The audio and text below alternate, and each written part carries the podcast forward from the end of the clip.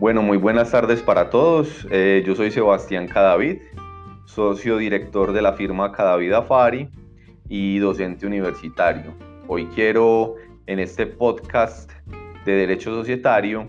que hablemos un poco sobre la exclusión forzosa de accionistas minoritarios en Colombia, que es un tema bien interesante para, para tratar de derecho societario.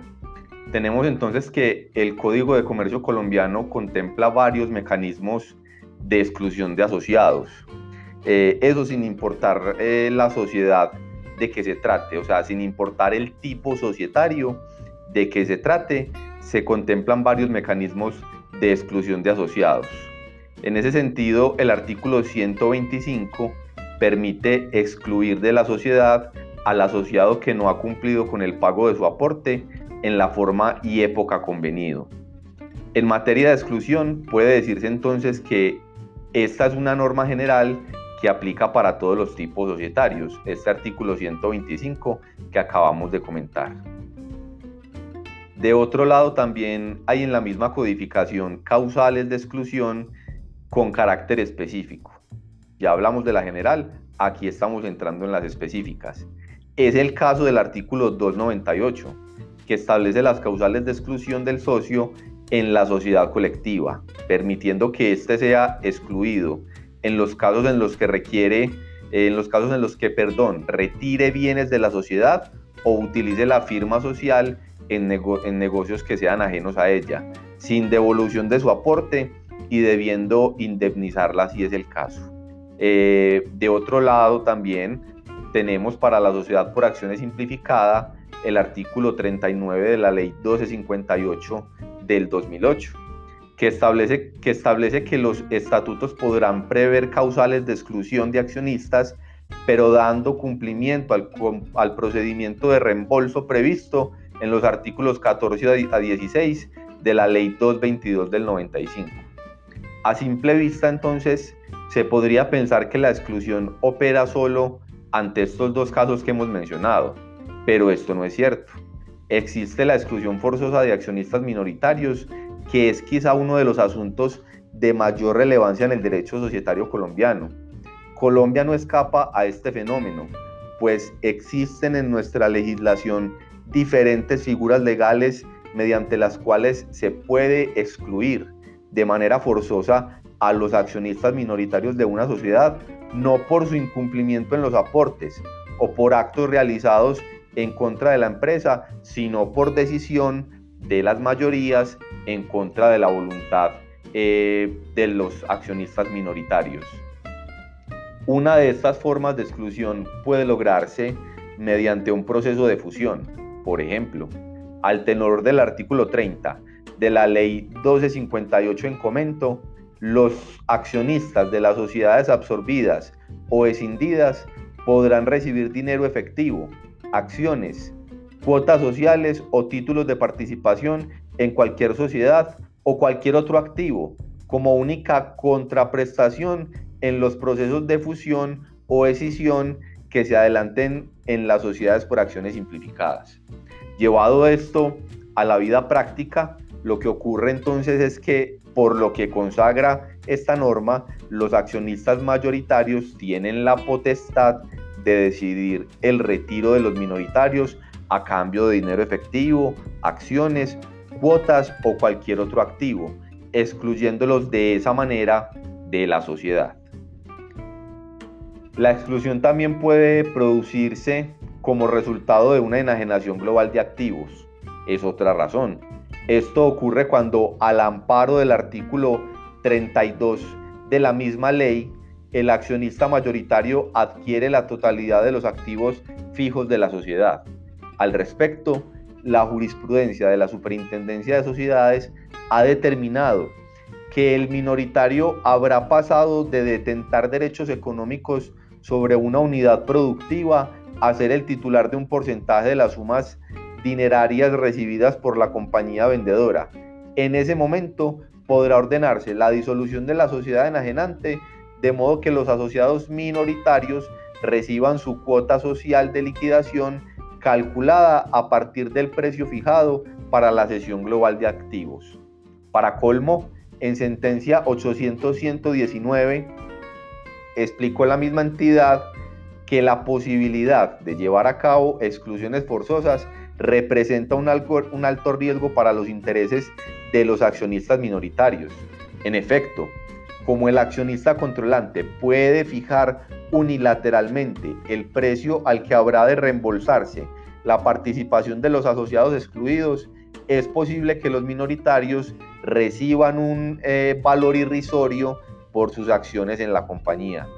En estos términos, la exclusión podría dar lugar entonces a la expropiación de los accionistas minoritarios que de manera forzosa se ven obligados a renunciar a su participación en la compañía a cambio de una contraprestación que en muchas ocasiones es claramente reducida.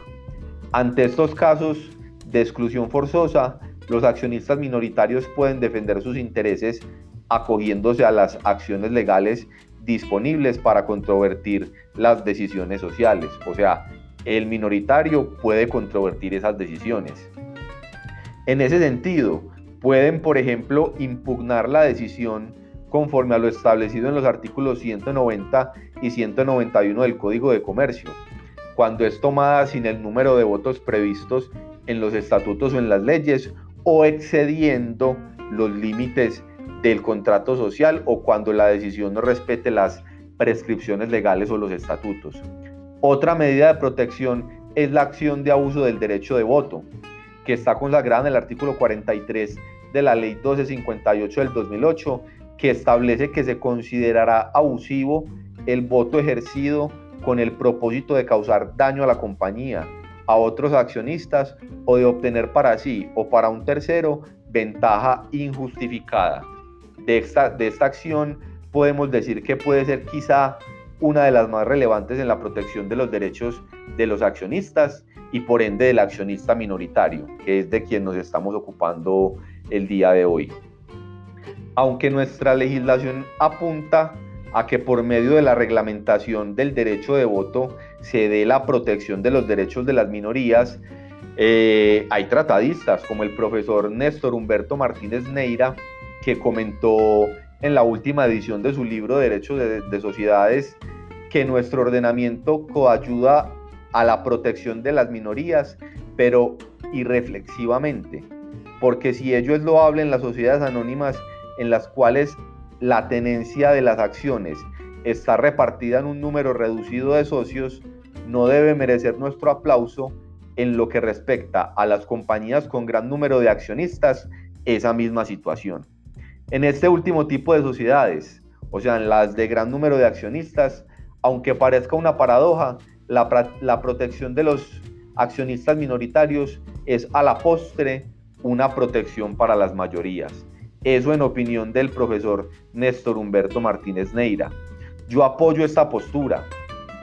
porque en la práctica puede tener más sentido la defensa de las minorías en las sociedades de pocos accionistas, pues en estas eh, sociedades efectivamente quienes dominan son las mayorías, lo que justifica la protección de los minoritarios que en gran medida no tiene aplicación en las grandes eh, sociedades. El legislador colombiano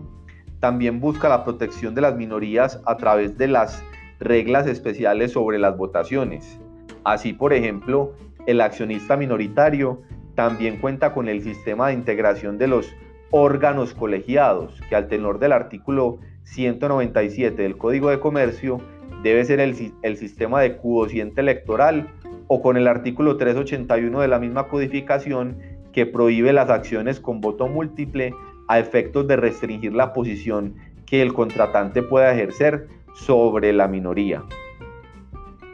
Tratándose de sociedades por acciones simplificadas en las fusiones o en las enajenaciones globales de activos, el minoritario también puede ejercer el derecho de retiro que se encuentra regulado en la Ley 222 del 95 por remisión del artículo 39 de la Ley 1258, pudiendo en este caso solicitar un avalúo de su participación de capital a efectos de conseguir el reembolso de que trata el artículo 16 de la misma ley. También sucede que el accionista controlante de una sociedad contrate con la compañía en la que posee una participación mayoritaria de capital. Es, es, común que esto ocurra. Entre muchas otras razones, esto sucede porque el controlante de manera arbitraria quiere recibir mayor rendimiento por las operaciones que celebre con la compañía o porque quiere simplemente apropiarse de forma irregular de los activos de la misma. Ante estas situaciones, el régimen de responsabilidad de los administradores juega un papel muy importante en la protección del accionista minoritario.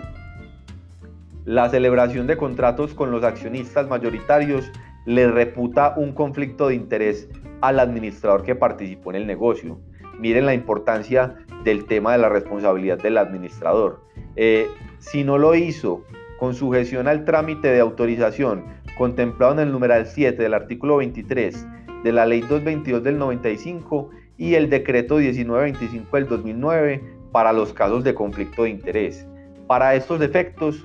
ha dicho también la Superintendencia de Sociedades en la sentencia 2016-898 que el sistema de autorización previsto en el numeral 7 no permite descontar los votos de los asociados que cuentan con un interés en el negocio sometido a consideración de la Asamblea. Es posible entonces que, mediante la simple aplicación de la ley de mayorías, el mismo accionista controlante que se propone contratar con la sociedad imparta la, aprobación exigida en, el numeral 7 que mencionábamos hace un momento. Contrario a lo que sostiene Santidad, eh, nada menos el profesor Francisco Reyes Villamizar, en su obra Derecho Societario, comenta que el voto del administrador interesado debe excluirse si él es socio o accionista. Exclusión que por regla general se puede aplicar también y con mayor rigor cuando la decisión se toma contratando el voto del accionista controlante interesado en contratar con la compañía que controla. Viendo el desarrollo, de este viendo el desarrollo que este tema ha tenido en otras latitudes, encontramos, por ejemplo, que en Delaware, eh, estado reconocido mundialmente por su, su eficiente y profesional sistema judicial, estudiaron si era posible aprobar una fusión o una enajenación de activos con la finalidad exclusiva de expulsar de la compañía a los asociados minoritarios. Inicialmente en este estado los jueces no permitían la ejecución de este tipo de operaciones con ese único fin, entre muchas otras razones y acogiendo un criterio que, que comulga con el del legislador colombiano porque ello podía conducir a flagrantes violaciones de los deberes de los controlantes y administradores frente a los minoritarios. Posteriormente, la Corte Suprema modificó su posición estableciendo que es factible celebrar negocios jurídicos con el único propósito de excluir a los minoritarios de una compañía. La razón eh, para ello sigue en torno a que los accionistas minoritarios de una sociedad constituida en Delaware cuentan con suficientes mecanismos legales para proteger sus intereses ante, unas, ante una operación eh, de este tipo, situación que lastimosamente no concuerda con el caso colombiano donde, como ya vimos, la protección de las minorías puede jugar también en favor de las mayorías. Volviendo entonces al caso colombiano, podemos concluir que en las exclusiones de minoritarios que se den bajo los supuestos de una venta global de activos a favor del controlante, eh, como primero, la operación representa un conflicto de interés para el administrador. Por ello debe agotarse de manera obligatoria el trámite establecido en el numeral 7 del artículo 23 de la ley 222 del 95. Segundo, sin cumplimiento de lo anterior, el accionista minoritario puede solicitar la nulidad del contrato correspondiente en los términos del decreto 1925 del 2009. Y tercero y último, si se cumple el requisito, esto es, si la asamblea autoriza la operación, el minoritario podrá controvertir la decisión social y la misma operación siempre y cuando vaya en contra de los intereses de la sociedad. Eh, miremos entonces que ya a forma de, conclusión, eh, el, minoritario no está solo en este tipo de acciones tendientes a su expropiación y el mayoritario tendrá que cumplir unos requisitos a efectos de poder de alguna manera tratar de excluir al minoritario eh, del órgano social. Esperamos que este podcast sea útil y de agrado para ustedes y nos veremos y nos escucharemos en una próxima ocasión. Feliz tarde.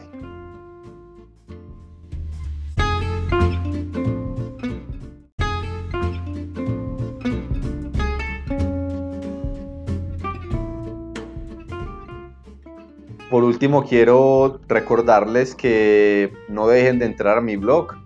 eh, cadavidafari.com, y que me sigan en nuestras redes sociales, Cadavidafari y Sebastián Cadavid Jaramillo. Un saludo para todos.